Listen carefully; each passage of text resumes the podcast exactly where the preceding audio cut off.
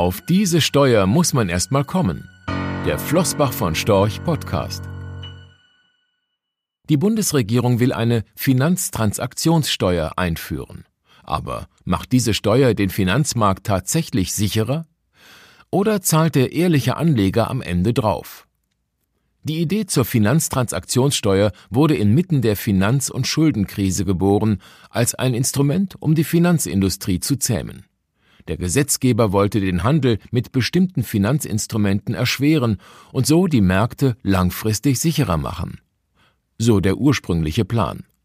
Grundsätzlich ein hehres Ansinnen.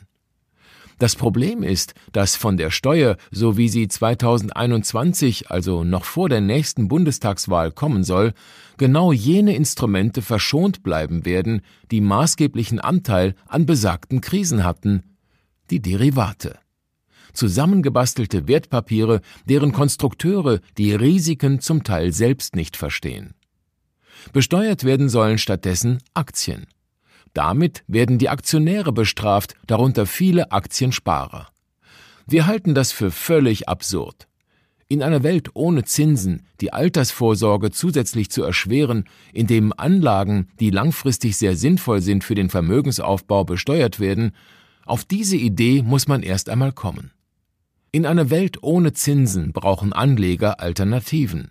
Und gerade Aktien könnten eine solche Alternative sein. Ein wichtiger Baustein neben anderen, um das Vermögen langfristig zu erhalten. Wer Geduld und Zeit hat, sich auf die Aktien erstklassiger Unternehmen fokussiert, der braucht zwischenzeitliche Kursschwankungen nicht zu fürchten. Er kann warten und sich über die Dividenden freuen. Der Weg zu dieser Alternative soll nun weiter erschwert werden. Wir finden, das passt irgendwie ins Bild. Der Aktionär hat hierzulande kaum Fürsprecher. Das war schon immer so.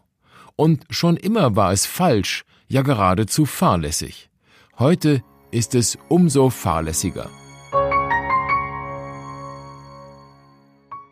Rechtlicher Hinweis. Diese Publikation dient unter anderem als Werbemitteilung. Sie richtet sich ausschließlich an Anleger mit Wohnsitz bzw. Sitz in Deutschland.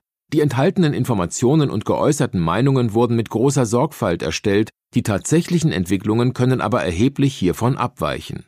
Die enthaltenen Informationen und Einschätzungen stellen keine Anlageberatung oder sonstige Empfehlung dar. Sie ersetzen insbesondere keine individuelle Anlageberatung. Angaben zu historischen Wertentwicklungen sind kein Indikator für zukünftige Wertentwicklungen.